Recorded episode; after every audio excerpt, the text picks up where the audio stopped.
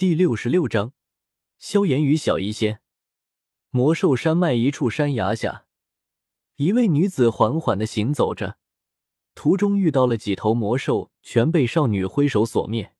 望着面前一道巨大的石门，停下了脚步。这女子身穿一套淡白色的衣裙，容貌虽然算不上绝色，可却也能说是难得一见的美人。淡然微笑的脸颊。透着一股清新空灵的气质，这股与众不同的气质，顿时让那女子的魅力大幅度上升。那纤细的柳腰令人不住的爱怜。看来这扇门后就是藏宝室了，不过看这厚度，应该要斗师强者才能打破。看来藏宝之人倒是做了些准备。小医仙看着面前的巨大石门，喃喃道，缓缓伸出细手。触向石门，令人惊奇的是，碰触到石门的仿佛不是女子的细手，而是一瓶强烈腐蚀剂。在触碰到女子的手指时，那石门居然逐渐被一层黑色物质覆盖，并逐渐腐蚀成一滩液体。跨过那滩液体，小医仙直接走去门内。石门之内是巨大的石室，石室看上去有些简朴与空旷，墙壁之上。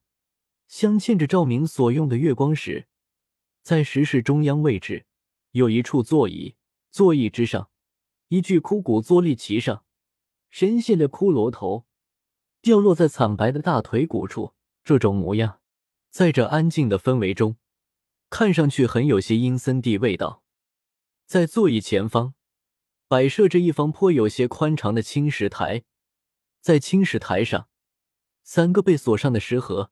整齐的摆放。另外，在石室的三个角落中，竟然堆放了不少金灿灿的金币与其他珍稀的财物。这般大的金币数量，恐怕不下于几十万的数量。财宝与金钱，现在的小医仙并不缺少，而且这些财宝的原主人也是这般的将之随意摆放。看来，同样没有将这些黄白之物太过看重。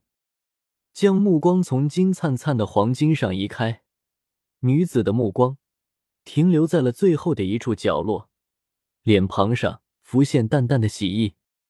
在最后的角落中，被用泥土堆起了一个小花坛，花坛之中各种各样的花草种植其中，一股异香缭绕其中。望着这些花草，小医仙快走了几步。别人虽然不认识这些东西。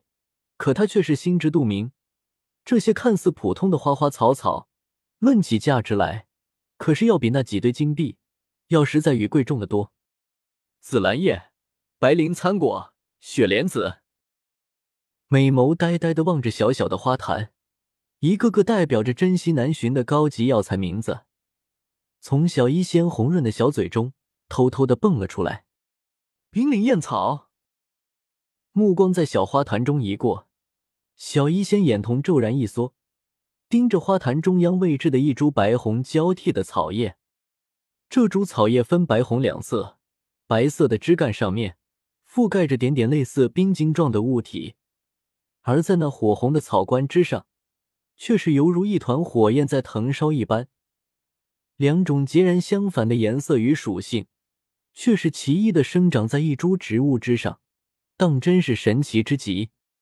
淡淡的雾气缭绕在这株植物周身，看上去颇有几分处于云泥间的感觉。望着这冰灵燕草，小医仙轻轻一笑，从那戒中取出一个玉瓶和一把小铲子，就要将其移入瓶中。小姐且慢。这时，一道略微稚嫩的少年声响起：“嗯。”回头一看。一名黑色衣裳略显单薄的少年，不知何时出现在洞口，身后背着柄奇怪的大黑铁，正是离开乌坦城出门历练的萧炎。看来，就算没有小医仙的带路，萧炎依旧来到了这个藏有净莲妖火残图的藏宝室。有事？女子淡淡的问道。这位小姐，这冰灵燕草鱼在下有用，所以还请小姐割爱。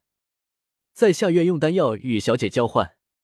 听到女子的话，萧炎上前到一个离冰灵燕草较近的位置，拱手说道：“没想到被头魔兽追下山崖，居然还能发现个藏宝室，还有炼化异火所需的冰灵燕草，与你有用。正是，还请小姐与我何干？”女子轻轻的说道。“！”